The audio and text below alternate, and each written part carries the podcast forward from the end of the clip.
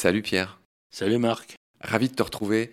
On va continuer sur nos poissons euh, allongés, euh, anguiformes. Aujourd'hui, on va parler du gymnote. Alors c'est bien euh, masculin, hein, c'est le gymnote, un gymnote, que les gens connaissent mieux sous le nom d'anguille électrique. On va dire son nom dans toutes les langues. En anglais, c'est electric eel. En allemand, Zitterhal. En espagnol, anguilla electrica. Et en italien, gymnotto. Pierre, on va tout de suite dire l'étymologie du gymnote. D'où vient son nom, gymnote? C'est du latin scientifique, gymnotus. Donc gymno, gumno, on sait que c'est nu. La gymnastique se pratiquait nu dans l'Antiquité. Noton, c'est le dos. Alors donc, gymnote, c'est le dos nu. Tiens, curieux.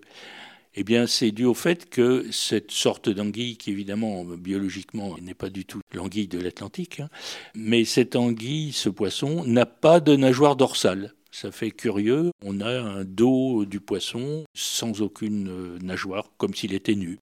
Donc tu précises que c'est Linné qui a nommé le gymnote. Alors tu l'as bien dit, hein, bien qu'il s'appelle l'anguille électrique, il n'est pas du tout dans le phylum, il n'est pas du tout apparenté aux anguilles. Il forme une famille à eux seuls. Hein. D'ailleurs, le nom scientifique du gymnote, c'est Electrophorus electricus, et c'est drôle parce que tout est électrique, hein, y compris dans son nom. C'est ainsi que s'appelle le gymnote. Peut-être un mot du sous-marin? Le sous-marin est une invention française aussi. En 1887, le premier objet qu'on peut qualifier de sous-marin, qui avait quand même cinq hommes d'équipage, euh, qui était électrique et donc muni de batterie, bien sûr a été surnommé, enfin a été appelé le gymnote.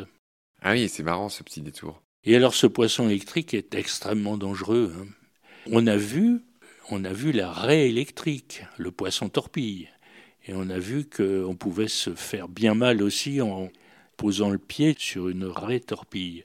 Sauf que la raie torpille, elle a sa polarité électrique plus et moins entre le dos et le ventre, enfin le faux dos et le faux ventre. Donc en général, on met le pied d'un seul côté, ça fait mal, mais c'est pas complètement dramatique. Le gymnote, on peut avoir tendance à le prendre entre les mains, et à ce moment-là, on se retrouve avec la polarité plus et moins dans chaque main, et le courant va traverser le corps, y compris le cœur. Et donc c'est extrêmement dangereux, ça peut être mortel dans certains cas. En tout cas, la CEPED déjà dit que on peut être paralysé plusieurs années après avoir été ainsi électrocuté hein, par une anguille électrique.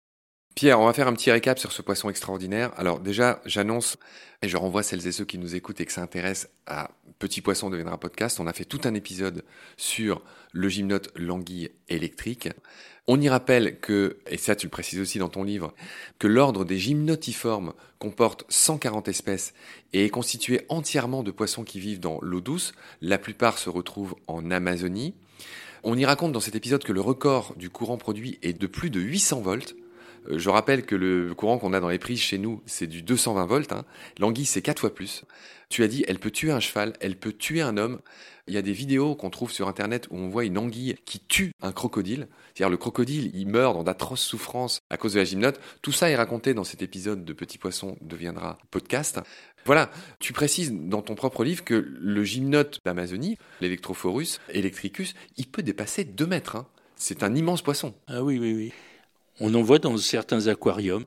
Dans l'aquarium de la Porte Dorée à Paris, il y a un beau gymnote qu'on peut observer. Oui. Alors pour les amis de l'allemand, pour les germanophones, germanophiles, Zitterhall, Zittern, ça veut dire trembler. Hein.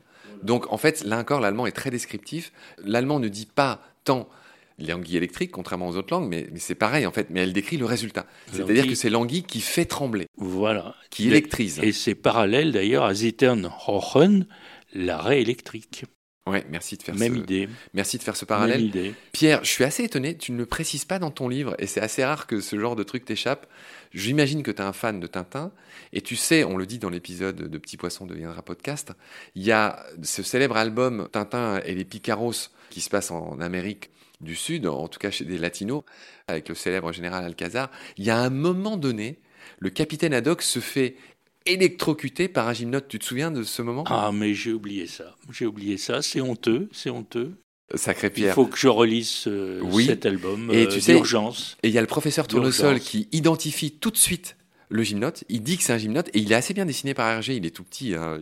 Là, il fait pas 2 mètres pour le coup, il est tout petit. Et t'as Tintin, euh, c'est assez joli ce qu'il fait. Il met le gymnote dans un mouchoir et il va le remettre à l'eau. C'est assez touchant. J'apprécie son geste. Pierre, j'aimerais aussi dire quelque chose qu'on raconte dans Petit Poisson deviendra podcast de manière plus complète, mais il y a le célèbre explorateur Alexander von Humboldt qui décrit sa rencontre avec les gymnotes. Il décrit comment les chevaux se font électrocuter par ces anguilles géantes. Il décrit aussi à quel point ils ont eu du mal à en trouver parce que les locaux, leurs guides locaux, craignent ces poissons et ils les craignent même quand ils sont morts car le gymnote peut encore produire du courant quand il est mort. Et donc, quelques heures après sa mort, tu peux encore te euh, faire électrocuter par le gymnote. C'est une batterie en même temps, quoi. Et Sébastien Moreau, qui est euh, mon complice, ton équivalent dans Petit Poisson deviendra podcast, nous explique que on a fait plein d'études sur ces anguilles électriques. Tu sais qu'il y a Volta qui s'est inspiré de l'anguille électrique pour construire sa pile.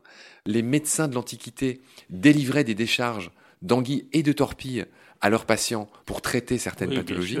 Oui, oui, ça on l'a dit dans le poisson torpille. Mais je pense que Volta s'est inspiré plus encore de la raie électrique.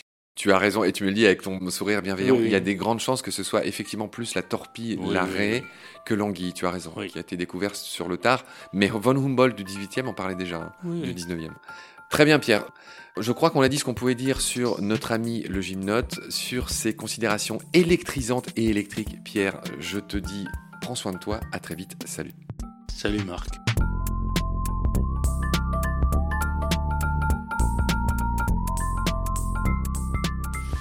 I've seen things you people wouldn't believe.